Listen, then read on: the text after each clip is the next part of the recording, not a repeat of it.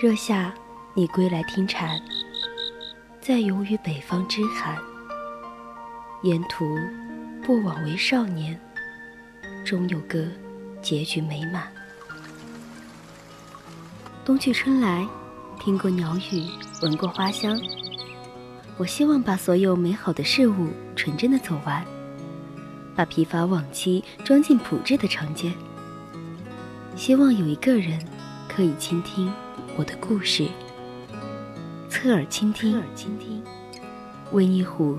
风尘的酒，与你饮往事迢迢。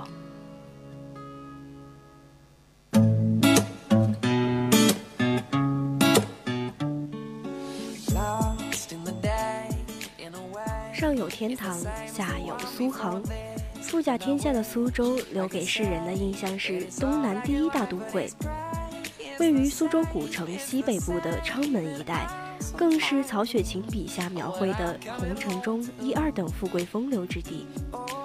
您现在正在收听的是 FM 一零零 VOC 广播电台，每周日为您送上的侧耳倾听，我是柚子。之后的三位书屋竹白将为大家送上盐，欢迎听众朋友们在节目中与我们互动。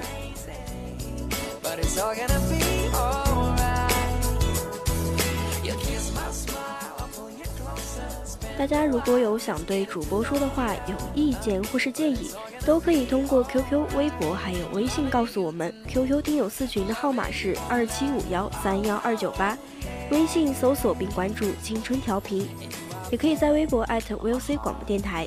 现在就和我一起来揭开苏州的面纱吧。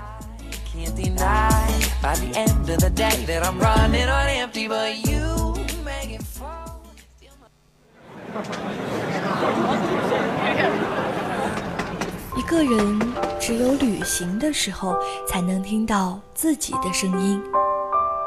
带着最微薄的行李和最丰盛的自己，在世间流浪。忽然晴天，忽然雨的江湖，愿你有梦为马，随处可栖。世界很美，而你正好有空。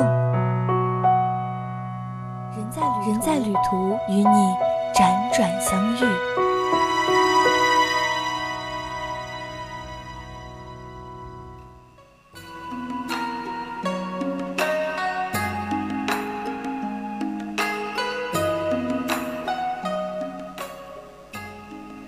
苏州旧称平江府，南宋时曾刻《平江图》，这是中国现存最早的城市平面图。现存于苏州文庙内的碑刻博物馆中，它描绘出了宋江平城的平面轮廓和街巷布局。这一轮廓至今都未变过。经过漫水桥，也就从龙门山来到了香山。这里的石窟被称为东山石窟，规模不像西山石窟那样庞大。石像散落在山崖峭壁间，要参观神像，必须要经过艰难曲折的山路。我忍不住再次感叹祖先的勇气和智慧，能在这样的山壁间开凿出如此的旷世杰作，留给千百年后的子孙后代这份骄傲于世的瑰宝。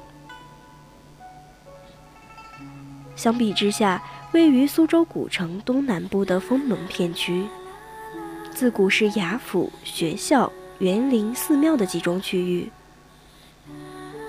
少了些商贾奏服的热闹，多了些修治齐平的格局与胸怀。这可能是中国版图上文化密度最高的八平方千米。位于苏州市姑苏区的封门历史文化片区。即是春秋时代吴国子城及周边的所在地。吴节刚说：“苏州城之古为全国第一，尚是春秋时物。”公元前五百一十四年，吴王阖闾继位，命伍子胥相图长水，向天法地，建筑大城，同时在城中又建了一座小城。实为城中之城，习称子城。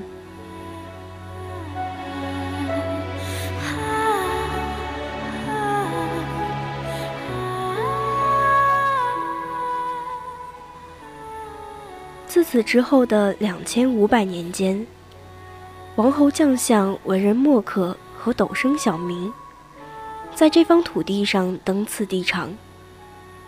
他们或指点江山，或先忧后乐，或柴米油盐，都顽强地用着各自的方式，共同塑造着这个区域的独特气场。既锋芒毕露，又在多个领域开创了中国风气之先。又独具风华，园林相仿中沉淀下无文化的优雅从容。这里诞生了苏州乃至中国历史上的多个第一：中国历史上第一所州府级学校，二十世纪中国第一所西制大学，中国最早使用 X 光机的医院，苏州现存历史最悠久的园林。苏州现存唯一的书院园林，苏州最早的工业园区，还有具有苏式生活气息、迄今为止保留最完整的一条横街——封门横街。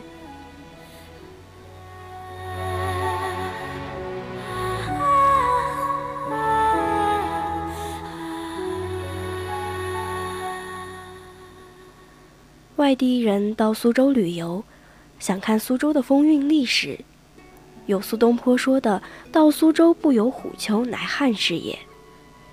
要看苏州当下的市井，则有一句流传颇广的：“不到封门横街，就不懂苏州人的生活。”封门横街是苏州人的生活注脚。出封门外，过一条护城河就是横街。一位风水先生这样解释“横”字。水东西为竖，南北为横；路则反之，东西为横，南北为竖。虽然在苏州其他的横街当中，有几条就是南北的，譬如昌门横街，但封门的横街恰是东西向的，横在封门东街与西街之间，其南隔一排民居。是旧时苏州典型的水陆并行、河街相邻的格局。横街长五百三十米，西起徐公桥，东至敌流口，与石炮头相接。在过去很长一段时间里，这里都是苏州东南部的集贸中心。现在，它依然担负着周边百姓乃至苏州许多市民的柴米油盐。从清明时期起，辐射到邻近的车坊、斜塘、郭巷等水乡地区。在清末时进入全盛期。据不完全统计，二十世纪这里的服务业、手工业等店铺就已经有了五十多家，其中百货、绸布等行当就占据了横街横业之数的四成之多。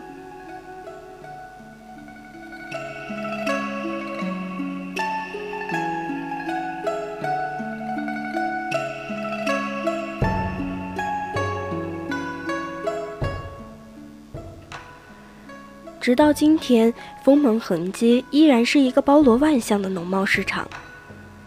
漫步横街，在挨挨挤挤的人潮里，听南腔北调，看饮食男女，你会恍然明白，苏州人除了园林、士大夫，也有市井老百姓。苏州这两种日子截然不同，但却都真实的很。甚至市井百姓的柴米油盐，比起园林的高深院墙，更能注解苏州人的圆和通融，以及中隐隐于世的生活智慧。难怪有人这样形容苏州人：气质在园林中，生活在横街里。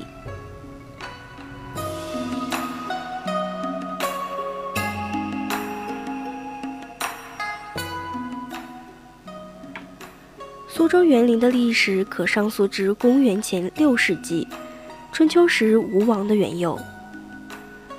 私家园林最早记载于是东晋的辟疆园，历代造园兴盛，名园日多。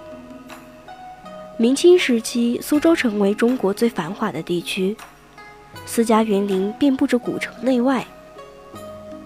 十六至十八世纪全盛时期，苏州有园林两百余处，现在保存上好的有数十处，因此苏州素有“人间天堂”的美誉。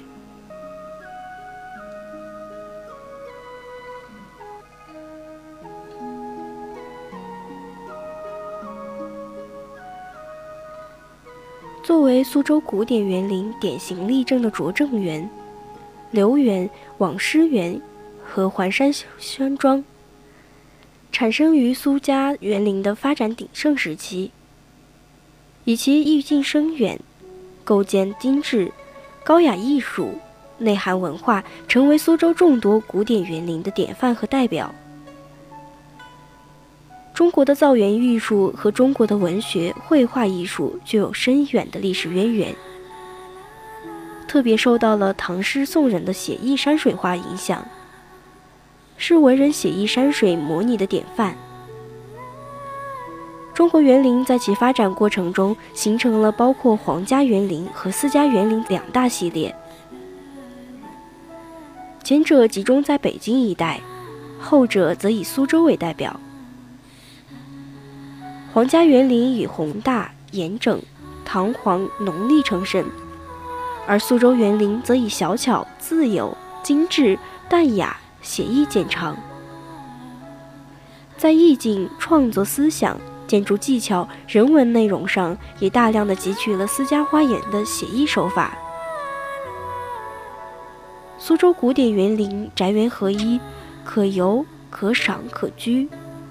这种建筑形态的形成是在人口密集和缺乏自然风光的城市中，人类依恋自然，追求与自然和谐相处，美化和完善自身居住条件的一种创造。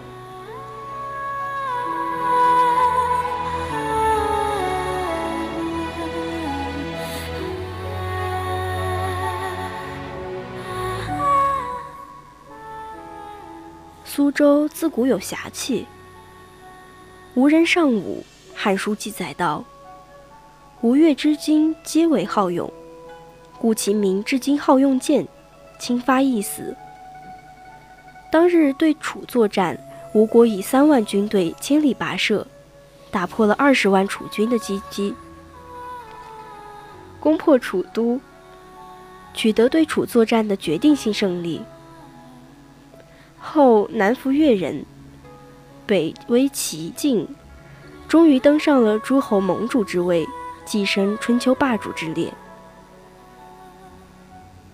秦末农民战争中，项羽率领八千江东子弟，纵横天下。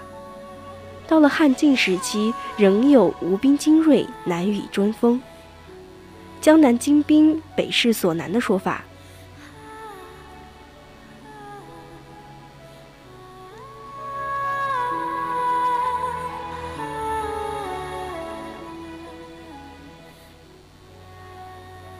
余秋雨先生曾这样形容苏州：夜航船行进在夜的土地、夜的河港，岸边的村庄黑森森地往后退，惊起的水鸟掠着翅膀低飞了几圈，又回巢了。这条河流淌的是千年波涛，吴地历来文化昌盛，文人的夜航十分平静。苏州是整个中国的宁毅的后院。我是柚子，接下来竹白三味书屋为大家带来《言》。